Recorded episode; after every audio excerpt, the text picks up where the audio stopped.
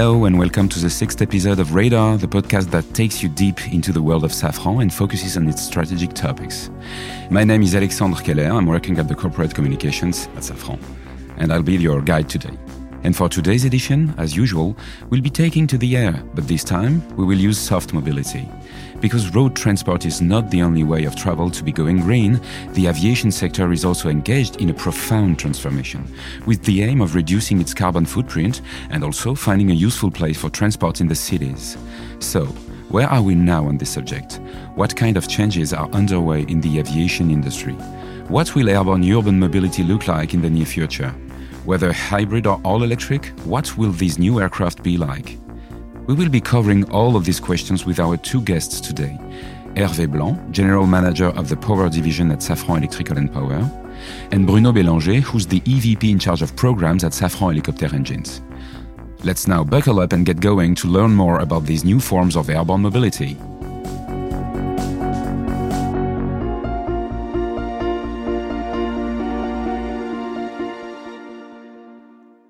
So today we have two guests. Hello, Hervé Blanc. Hello. As we speak now, recording this podcast, you are the general manager of the power division at Safran Electrical and Power. And hello to you, Bruno Bellanger. Hello. You're the EVP in charge of programs at Safran Helicopter mm-hmm. Engines. At least, well, these are your job titles for the next few weeks because, Bruno, you're going to be replacing Hervé as head of the power division at Safran Electrical and Power. I will do a few comments. The first one, it will be my fourth company within Safran Group after electronics and defense, aircraft engines, helicopter engines. So it shows one key characteristics of uh, Safran Group uh, being able to propose to its employees, uh, you know, diversified career path. And this is something very important to me and very important for the people who are listening to us right now. The second point, uh, I know Hervé since a long time. Uh, he has made a tremendous job at the head of uh, the power division, and I'm particularly proud to succeed Hervé. This is a challenging perimeter, but at the heart of Safran strategy, so I'm very happy. Excellent. And you, Hervé, what can you comment? Well, what I can comment is it's been uh, nine years now that I'm uh, the head of uh, Power Division. It's been a long and challenging but extremely interesting journey with many integrations, uh, huge growth. We were like uh, 50 at the beginning, and now we are uh, 2,700 with a huge development. So extremely interesting, but it's time to move on and to take another path. The second point is that I'm extremely confident that the transition with Bruno will be great, extremely smooth. As Bruno said, we've been working together for many years he replaced me already. Uh, he succeeded to me uh, in the past, so I'm asking for royalties now. I guess it's the minimum I should ask. Uh, but uh, joke apart, uh, it's really a, a, great transition that we are managing together. So now we can move on to the subject of our podcast today, which is new airborne mobility solutions. So to set the scene, perhaps you could tell us what the skies of tomorrow will look like. What exactly are these new ways of flying? And most important, are we likely to see airborne taxis over Paris for the next Olympic Games in 2024? What is absolutely clear to me is that uh, the future of aerospace will be different to uh, what we know uh, today. It's absolutely mandatory. You know how uh, important decarbonation is for aerospace. So future skies tomorrow will be different. Now, what is tomorrow and how this will happen, I will try to explain a little bit. Clearly, we will start with new small aircraft. It's much easier to uh, develop electrical aircraft when they are small, mainly uh, linked to the weight constraint that is absolutely key in the aerospace world. And the batteries are not always as light as we should expect them to be. So small aircrafts, they are flying today and they will fly more and more electrical in the future. People are looking for that across the airports in uh, many regions, many areas in the world. So this will happen for sure. And then this will move progressively towards hybridization of regional and single aisle. Regarding your question on the Olympic Games, my position is that yes, you will see air taxi flying, but not too many, and not for public transportation.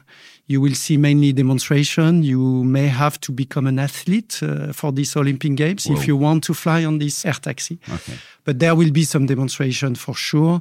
We have the solutions. The certification of the VTOL, so the air taxi, is a challenge. Okay. Well, thanks for the encouragement uh, of being an athlete. I'm not sure I will succeed, but anyway. What about you, Bruno? Not about being an athlete, but uh, on this uh, future of uh, airborne mobility. But beyond the decarbonation, I do believe that there are some strong expectations from the public for new mobilities. Simply because people do not want to spend time in overjammed traffic. They want to fly from city to city without uh, spending time uh, in a big hub, in a big airport, uh, in a big city. So direct transportation from town to town. And as you know, the logistics, the goods transportation is increasing very fast simply because we are used to buy on internet and so on. So there will be some needs in the future, so new needs. Okay, and uh, here what is interesting is that we will have, uh, in the same time, to meet some very aggressive, very stringent requirements regarding carbon emission and particle emission.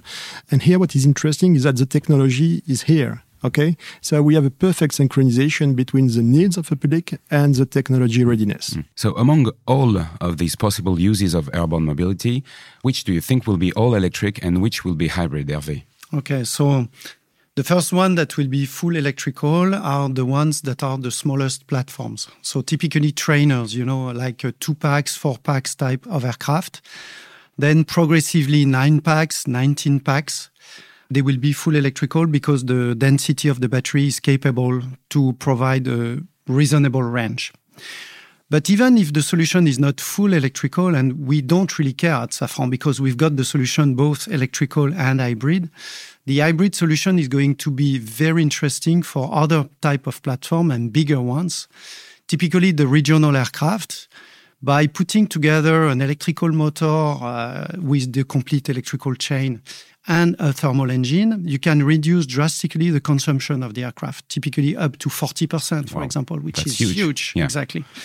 Another example, which is the most strategic one for Safran, is the hybridation of the next generation of CFM engine, you know, the RISE project mm-hmm. between Safran Aircraft Engine and GE. Yes. There was a podcast recently about that. I Absolutely. The, the, previous. Uh... I listened to it and it's uh, very good. What we will do is we will embed in the thermal engines two electrical motors, one on the low spool and one on the high spool. And this will allow a clear reduction of consumption.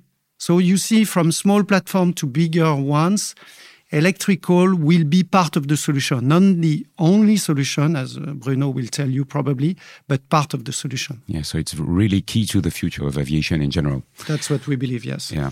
The next question is for you, Bruno. Um, could you tell us more about the different hybrid concepts that are currently under development at Safran for both helicopters and, and planes? Okay, I will answer for Safran helicopter engines, but globally speaking, hybridization relies on three pillars. The first one is what we call the eco mode.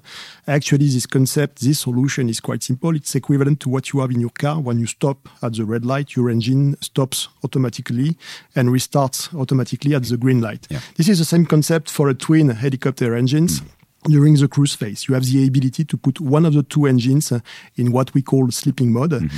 and uh, you have the ability to restart it in a very short period of time thanks to the electrical power, an electric motor, very efficient. The other one is what we call the electric boost. This is what Hervé was mentioning earlier. This is a combination during a given period of time mm-hmm. of the electrical power working in parallel with thermal power.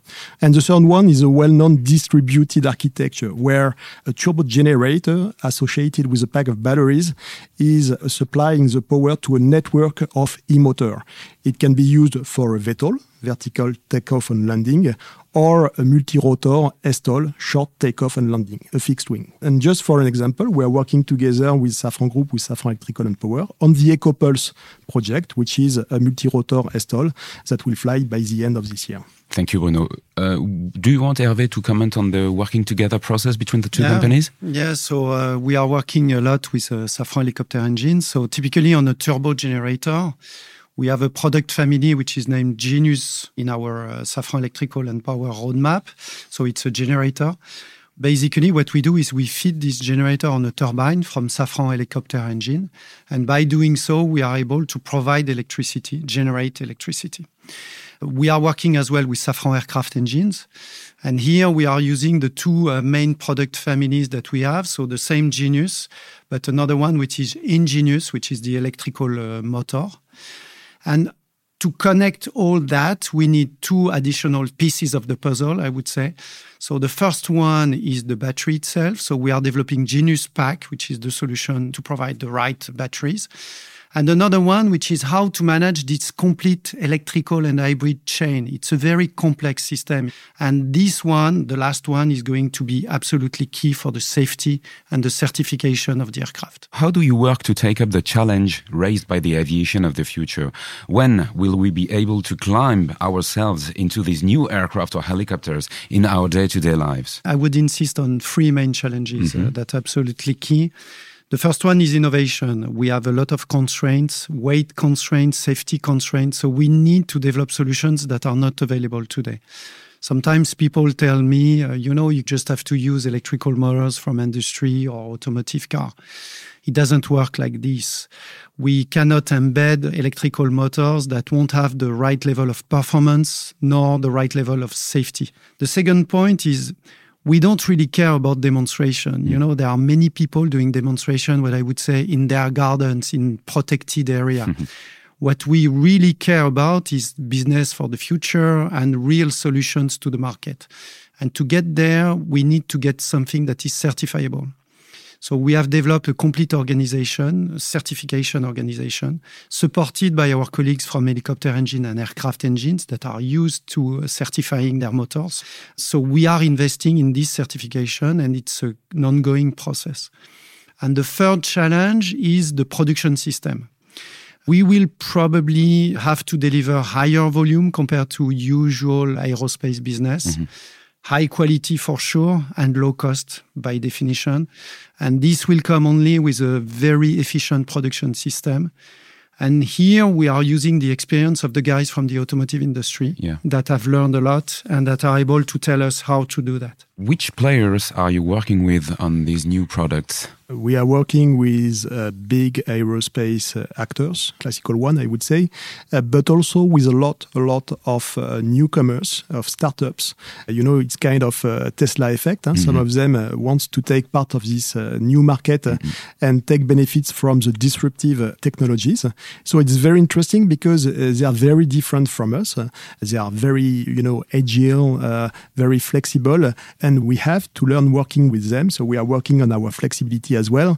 And by the way, we need to take uh, the benefits of both worlds. They are totally complementary. Mm-hmm. We need to take the flexibility of the startup, uh, but also to keep one of our basic uh, skill and the most important, the ability to certify such complex aircrafts. Perhaps one last question for both of you. What will be the next steps on all of those projects? We have flown uh, quite a lot already uh, with our products. Now it's time for certification. Mm-hmm.